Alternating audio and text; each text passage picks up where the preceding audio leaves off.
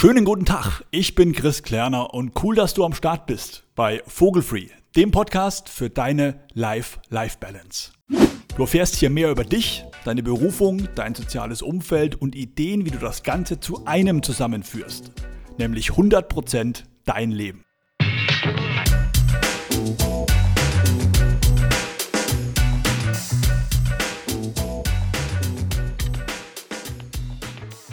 Ich würde mich auch in der Kategorie 40 bis 50 Prozent meiner Zeit in Meetings, also Meetings im Sinne von äh, Meetings zur Abstimmung intern. Ja, jetzt keine Kundentermine oder sowas, sowas betrachte ich nicht immer als Meeting, weil das ist eigentlich der Kern meiner Arbeit. Aber da liege ich auch locker bei 40 bis 50 Prozent. Naja, wobei das natürlich, wenn ein Kunde dich bezahlt, durchaus in deinem Interesse sein kann, das Meeting zu machen. Das ist tatsächlich mein zweiter Tipp. Also einmal die Kommunikation eines Ergebnis eines zu erwartenden Ergebnissen, was am Ende des Meetings bitte reflektiert wird, ob das denn erreicht ist oder nicht. Und das andere ist nicht nur Leute einzuladen, sondern jeder Teilnehmer sollte sich gut überlegen, was ist mein Wertbeitrag und sei es nur, um nachher zu nicken und zu sagen, okay, ihr habt jetzt Folgendes besprochen, ich segne das ab. Moin, du Vogel. Ich hoffe doch mal, du da draußen hast ihn im Griff, weil es wird immer schwerer, ihn im Griff zu behalten in diesen Remote- oder Homeoffice-Zeiten.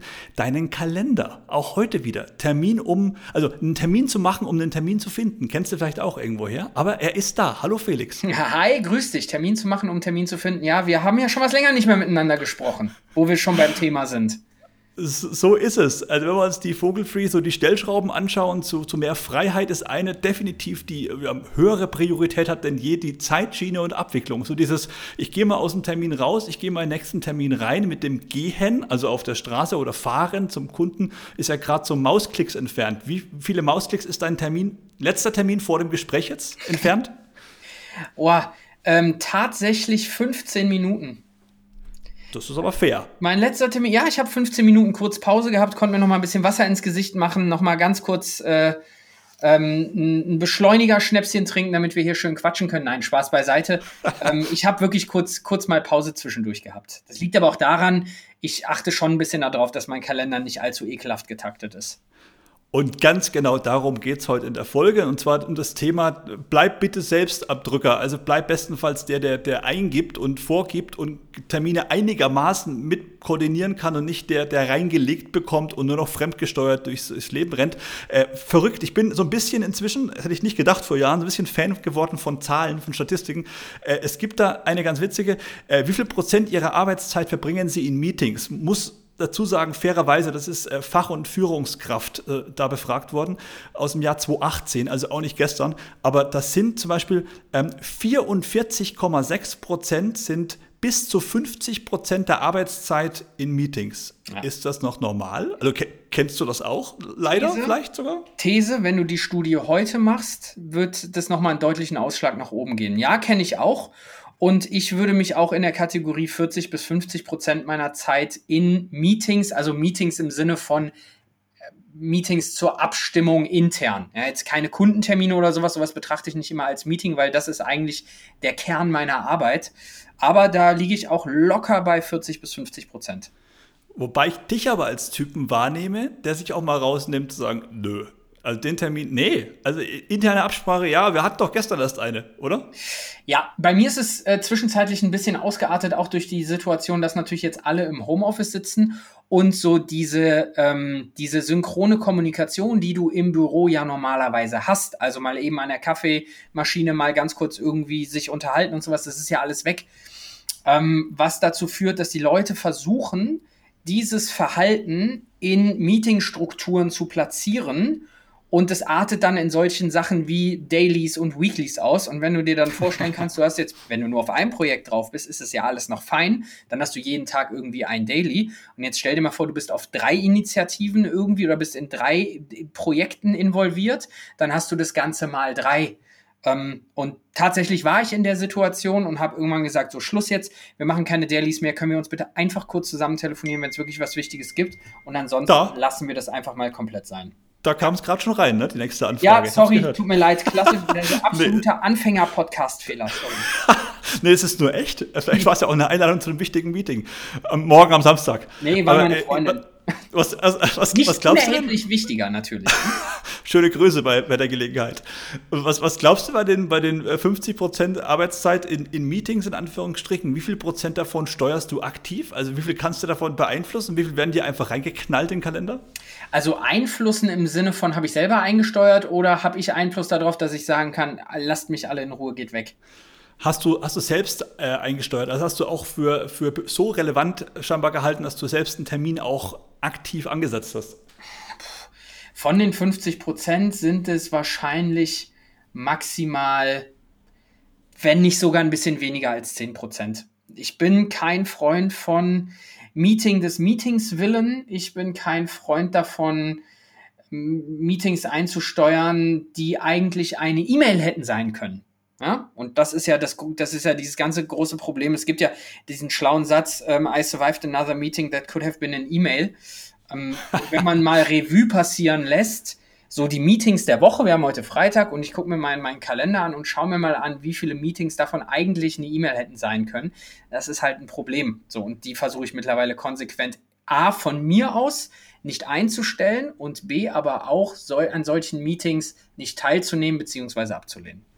Und, und wann würdest du sagen, hat sich ein Meeting gelohnt? Also wann war es sinnvoll? Was muss gegeben sein, dass du rausgehst und sagst, das wichtig, dass es ein Meeting war und dass es eben keine E-Mail war? Ja, da gibt es immer diese tollen Tipps, die man ähm, auch in äh, relativ vielen schlecht geschriebenen Artikeln im Internet so lesen kann. Kennst du das, diese zehn, zehn Tipps, wie sie XYZ? ne?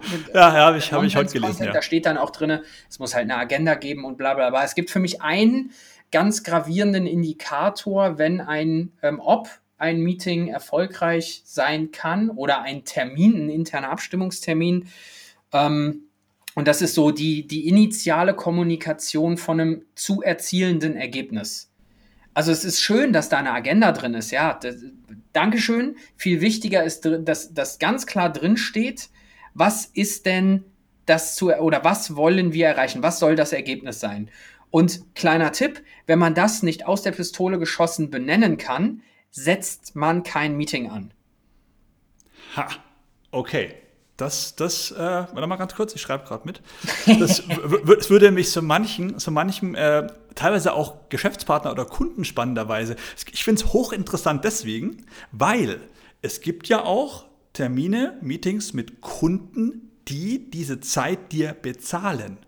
Und da frage ich mich, manchmal ganz interessant. Da werden dann Meetings einberufen, da sitzt du dann drin, bist Teilnehmer des Ganzen unter Umständen, bekommst es sogar bezahlt vom Kunden und fragst sie, hätten wir das nicht vielleicht auch irgendwie, also da hätten sie mir eine Mail schreiben können und ich ihnen auch, da hätten sie vielleicht ähm, 15 Minuten bezahlt, so zahlen sie eine Stunde. Ja, klar. Das ist ja doppelt interessant, oder? Ja, wobei das natürlich, wenn ein Kunde dich bezahlt, durchaus in deinem Interesse sein kann, das Meeting zu machen. Absolut. Aber die Frage ist natürlich erstens die, kann ich in der gleichen Zeit was tun, was vielleicht auch sogar unter Umständen besser bezahlt ist? Das ist das eine.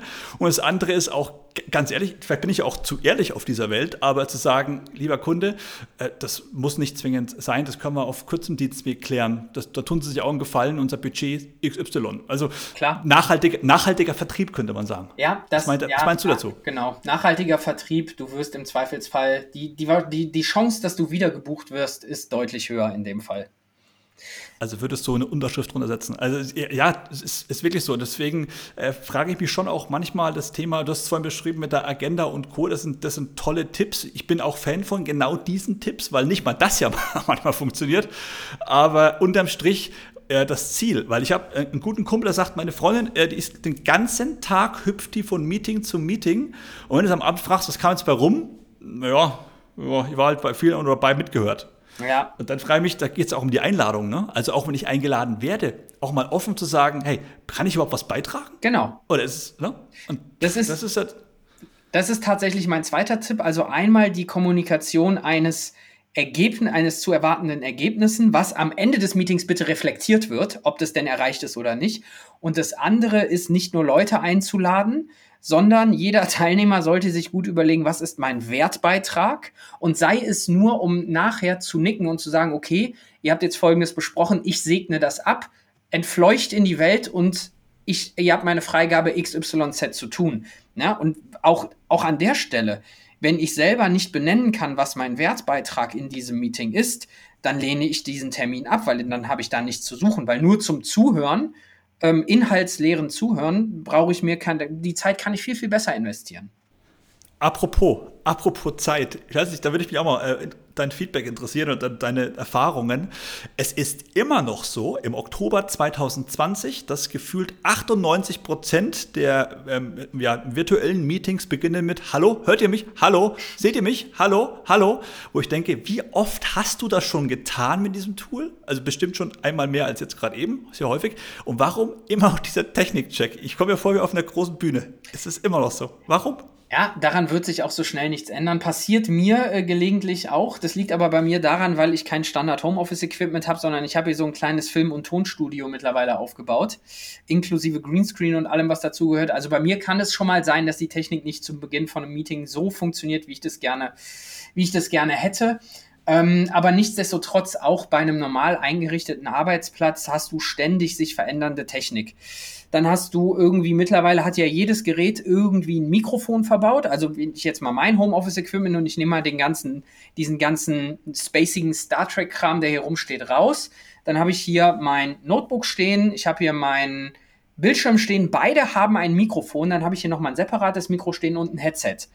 Und alles hat auch irgendwie Lautsprecher. Das heißt, alles ist potenziell dazu in der Lage, Audioausgabe zu produzieren. So. Ja. Das kann den nicht technisch versierten Nutzer hef heftigst verwirren, ähm, was jetzt wofür gut ist. Die haben ja auch alle keine eindeutigen Namen. Das Mikro aus dem Notebook heißt SMB X12. Ja, das, das ist halt, kann ich nicht zuordnen. Also ich kann das schon verstehen, dass Leute immer noch Probleme haben, mit der Technik umzugehen, gerade weil wir uns immer mehr Technik irgendwie ins Büro stellen.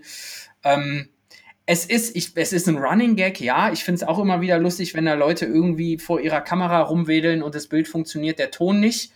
Oder der Ton funktioniert, er merkt aber nicht, dass der Ton funktioniert und redet gerade noch privat.